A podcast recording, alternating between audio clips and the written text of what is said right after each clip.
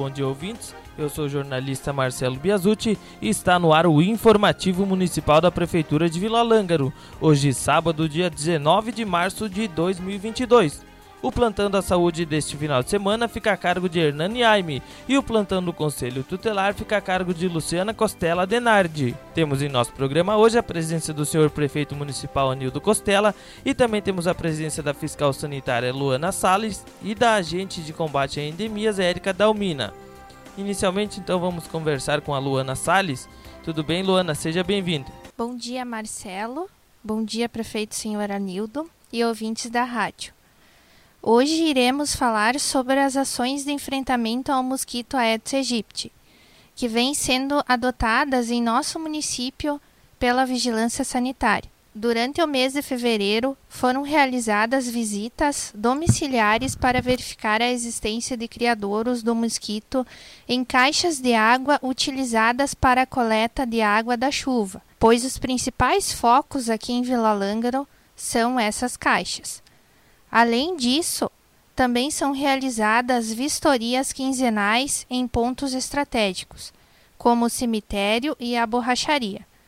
Ainda a cada dois meses é realizado o LIRA, que é um levantamento rápido de índices para o Aedes aegypti, o qual consiste em visitas nas casas em busca de focos do mosquito transmissor o qual determina a situação de infestação do mosquito em nosso município. Sendo importante frisar que o aumento no número de casos das doenças transmitidas por este mosquito estão afetando a nossa região, o que exige de todos uma maior conscientização e cuidados acerca da eliminação de possíveis criadouros.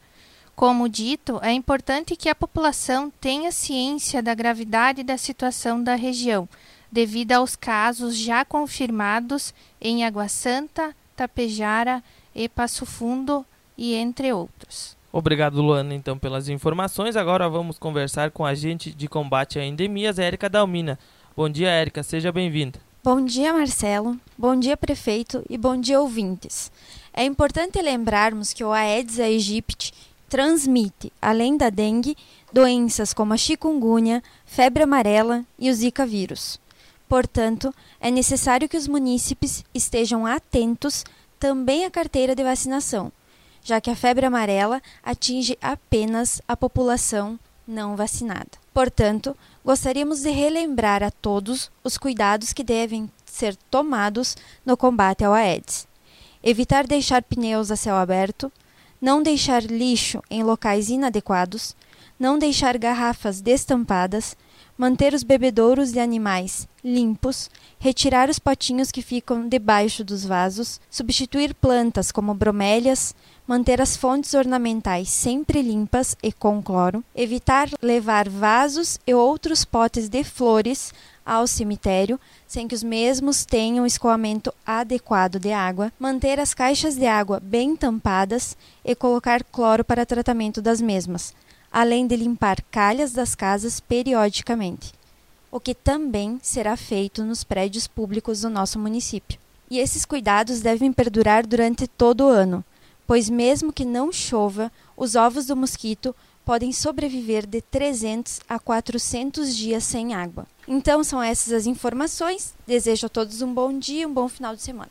Obrigado, Luana e Érica, então, pelas informações. Agora vamos conversar com o senhor prefeito municipal Anildo Costela. Tudo bem, prefeito? Seja bem-vindo. Bom dia a todos. Minha saudação especial a você que está nos acompanhando nesse programa, nesta manhã de sábado. Nos acompanham neste programa de hoje. Saúde a ti, Marcelo, a Érica, agente de combate às endemias, Luana, fiscal sanitária, é, que abordam e abordaram né, esse assunto tão importante a respeito do Aedes aegypti. A gente tem nos preocupado muito e não é diferente em outros municípios, né, a respeito da Covid e tem deixado de lado, diria assim, alguns cuidados quanto ao Aedes aegypti. Então, é importante as colocações é, da Érica, da Luana, para que a gente não acabe relaxando e amanhã depois ter um, mais um problema no município. Né? A gente sabe que municípios vizinhos aí estão enfrentando problemas com este inseto, então atentos nas recomendações aí que foram feitas pela Érica e pela Luana. Queria também, Marcelo ouvintes, falar um pouquinho sobre a visita do deputado Alceu Moreira é, nesta semana ao município de Vila Lângaro.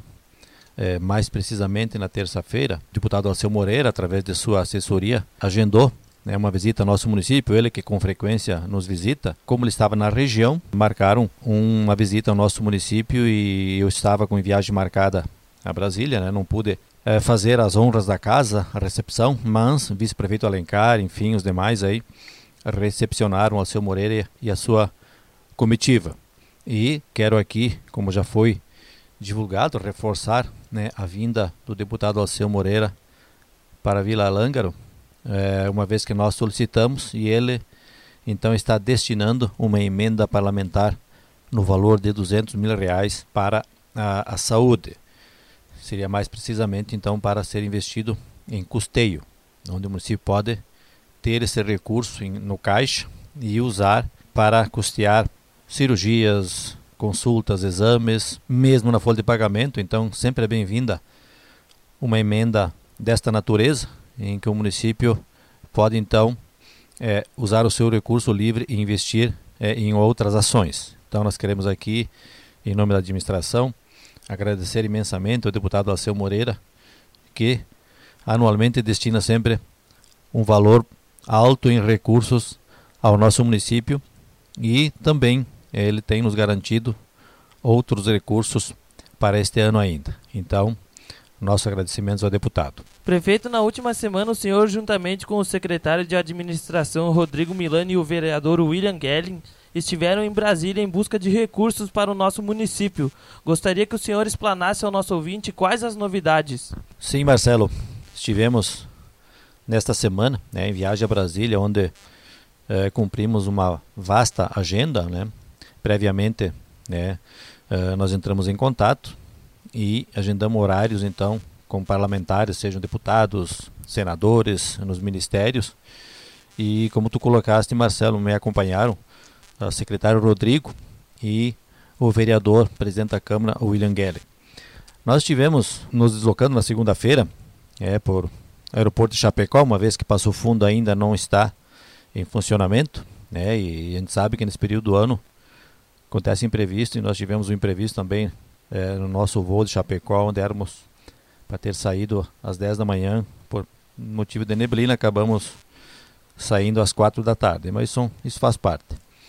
Mas chegamos em tempo lá de cumprir nossa agenda e nós tivemos é, visitando então os deputados, senadores e ministérios e solicitando recursos para pavimentação, né, uma vez que agora a Munor tem equipamento, uma usina asfáltica já em operação.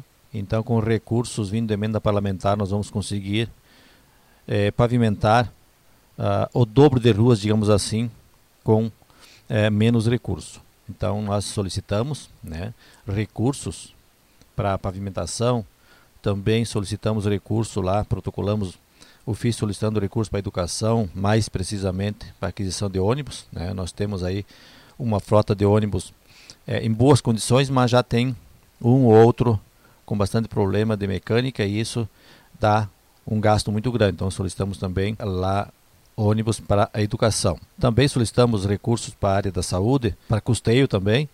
É, nós temos aí um teto PAB de 450 mil, então nós tivemos 200 do Alceu Moreira, podemos conseguir aí, quem sabe, e tomara que isso aconteça mais um recurso aí para custeio na área da saúde. Também para a saúde solicitamos né, a aquisição de uma van. Também na saúde nós temos duas vans, né, mas uma também já está bastante usada, digamos assim. É bom a gente substituindo porque saúde não é bom que se fique na estrada. Né? Então nós solicitamos lá também recursos para essa aquisição. Recursos também para instalação de equipamentos, digamos assim, para gerar energia sustentável, né? energia solar, pelo menos né, de início para os prédios públicos. Né? Então solicitamos, protocolamos lá o ofício também para esta finalidade. Solicitamos via emenda parlamentar também, que ainda não temos, né, um kit para o Conselho Tutelar, há muito tempo né, sendo reivindicado para os nossos conselheiros e realmente merecem, vai facilitar o trabalho. Então esse kit também uh, foi protocolado lá ofício para que possamos muito em breve, daqui a pouco, ter essa boa novidade aí de destinação via emenda parlamentar. Para a infraestrutura urbana também solicitamos, né? É importante que venha recurso para esse sentido, nós temos muito a fazer é, nessa parte da infraestrutura urbana. É, solicitamos, reivindicamos lá também recursos para um veículo, van, né, para a área da assistência social.